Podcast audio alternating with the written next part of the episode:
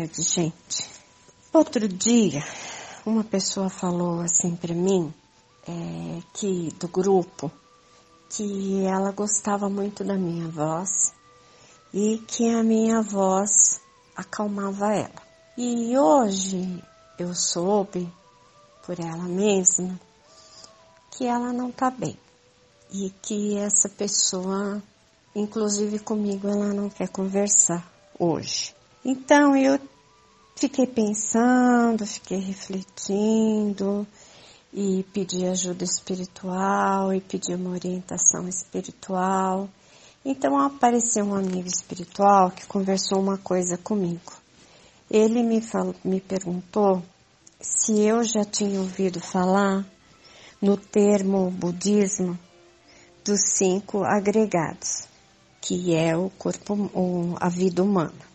Eu falei, não, e continuei aprendendo. E aí ele me disse que o primeiro agregado é a nossa forma física, a segunda agregada são as nossas sensações, a terceira agregada a nossa percepção, a quarta agregada as nossas conexões é, neurais e a quinta agregada a nossa consciência. Nisso se forma o ser humano.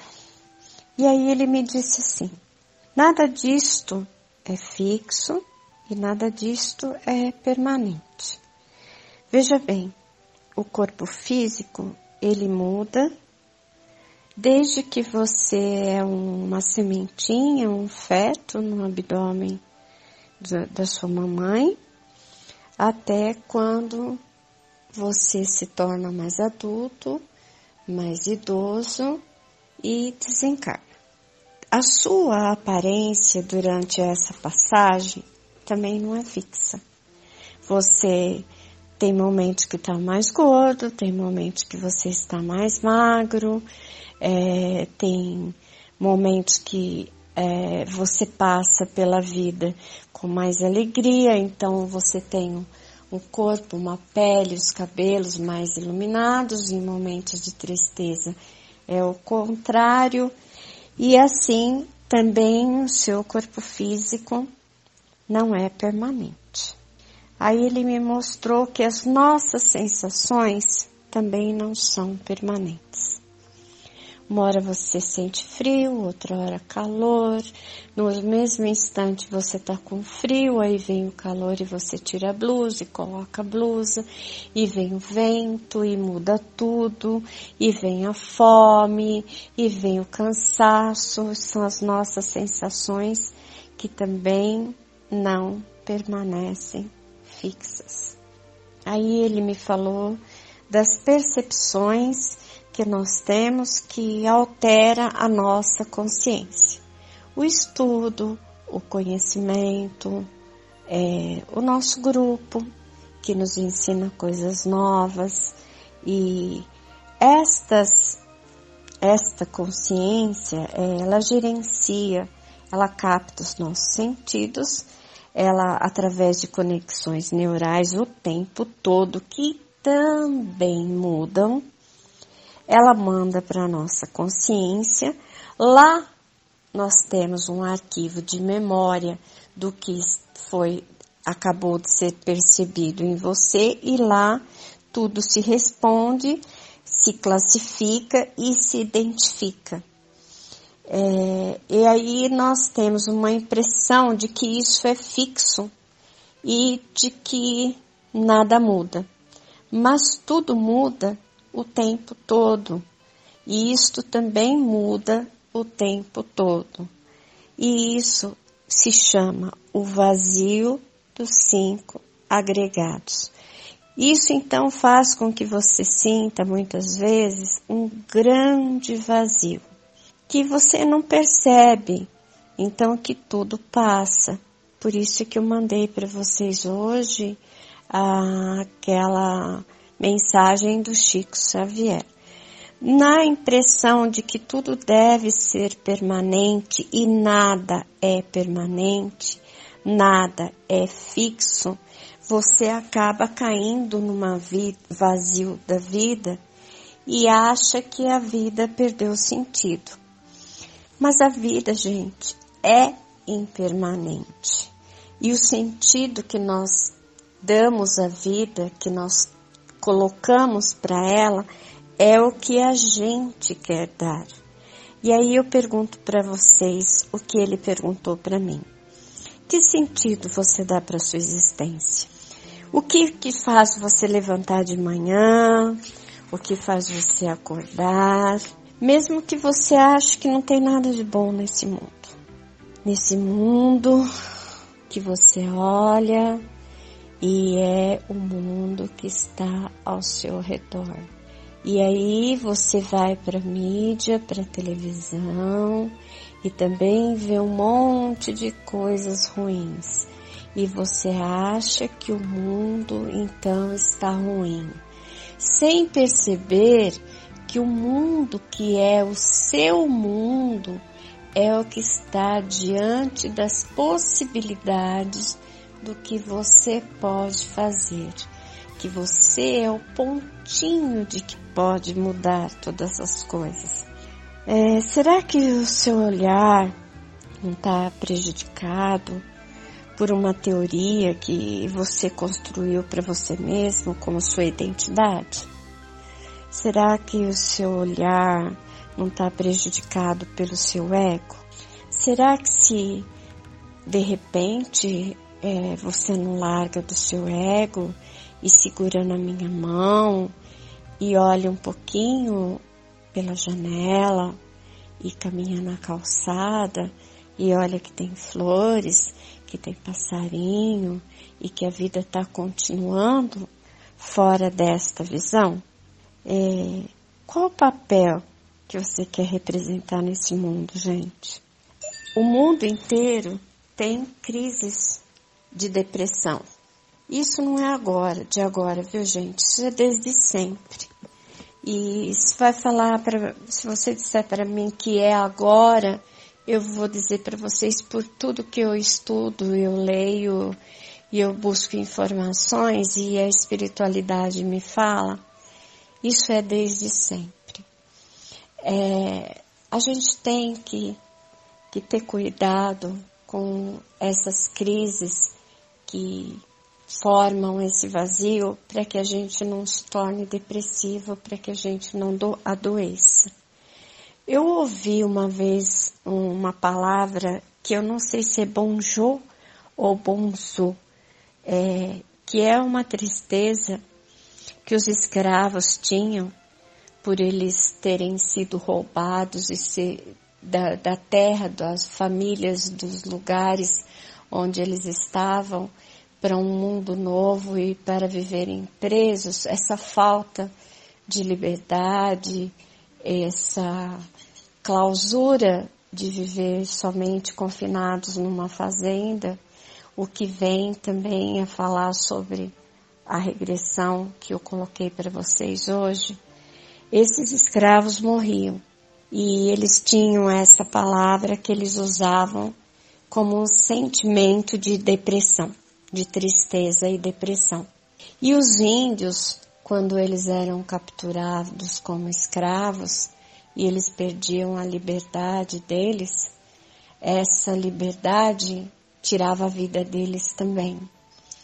Então, eu acho que hoje, com tudo isso, eu gostaria que vocês olhassem o que está impedindo a sua liberdade de ação, de comunicação.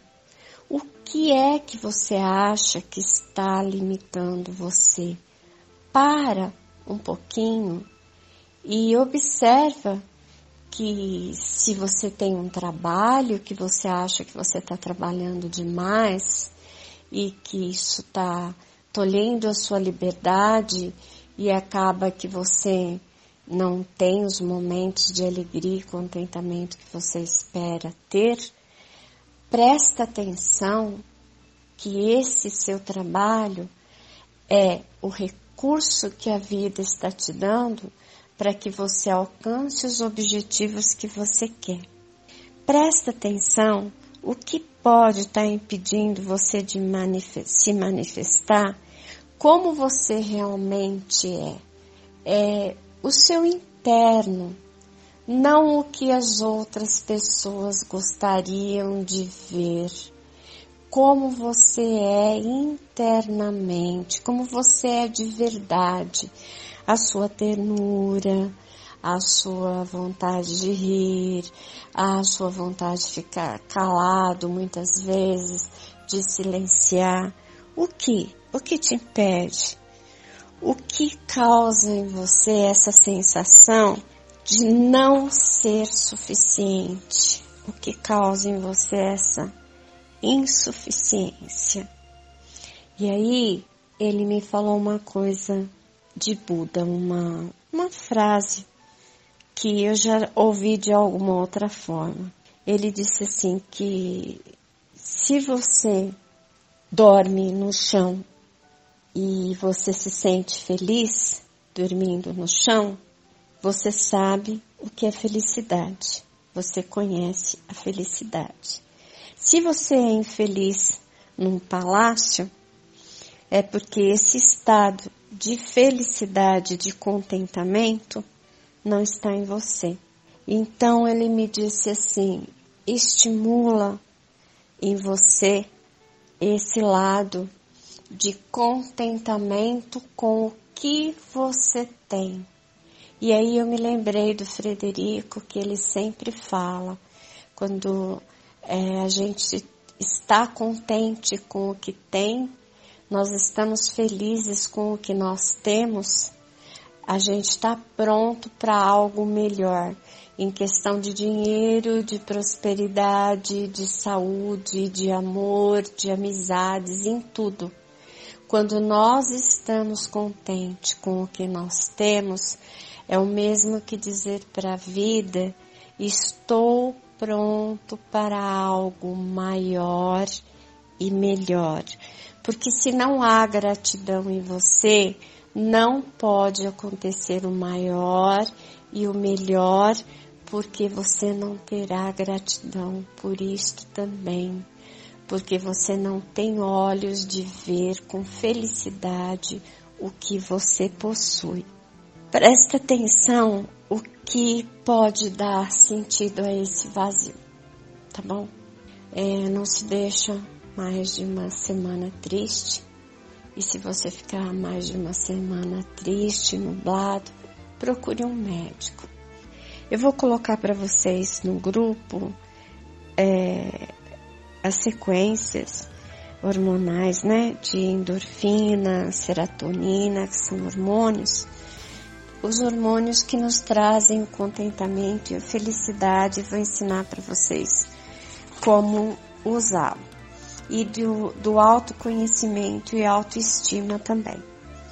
Mas eu queria também lembrar vocês uma coisa que o Frederico sempre me lembra. A vida da gente feita de fases. Fases de plenitude e de desilusão. Quando nós estamos criança na vida, a gente vai crescendo e vai acontecendo então as desilusões. As coisas que nos foram ensinadas precisam ser reaprendidas e ter uma nova avaliação através dos nossos olhos, dos nossos sentidos, todos físicos, e nosso emocional e nossa alma. Aí a gente entra numa nova realidade da adolescência que também nos vai trazer a plenitude e também desilusões. Depois a maturidade, que também nos vai trazer plenitudes e desilusões. E depois o envelhecer, que também vai nos trazer plenitude e desilusões. Mas, olha, por todas essas fases passadas eu aprendi que quando eu estudo bastante, quando eu busco meu autoconhecimento e busco um conhecimento maior além do que eu sei, quando eu cuido de mim e quando eu faço bem para os outros, tudo isso se torna pleno para mim, porque tudo nasce e surge de novo de uma forma bonita, que também pode me trazer desilusões, mas que também vai me trazer plenitude. Então, é, eu aproveito esse momento, que é um momento de dor dessa pessoa querida do grupo, mas também pode ser um momento de dor de outras pessoas. E aproveito esse momento, que é um momento de dor pelo qual eu também já passei, nesses momentos de vazio, de insegurança, e de desilusões. E queria dizer para vocês, é, pode segurar na minha mão quando vocês quiserem, pode me chamar quando vocês quiserem. É, o máximo que eu posso dizer é que nesse momento estou ocupada, mas vou atender vocês todos sempre com muito carinho. Contem comigo, mas também contem com seus amigos espirituais, contem com os seus familiares. Passando uma, uma semana mais de tristeza, procure um médico, que nós também precisamos. Para isto eles também existem, mas não desista, tá bom? Amo vocês e um beijo para todos.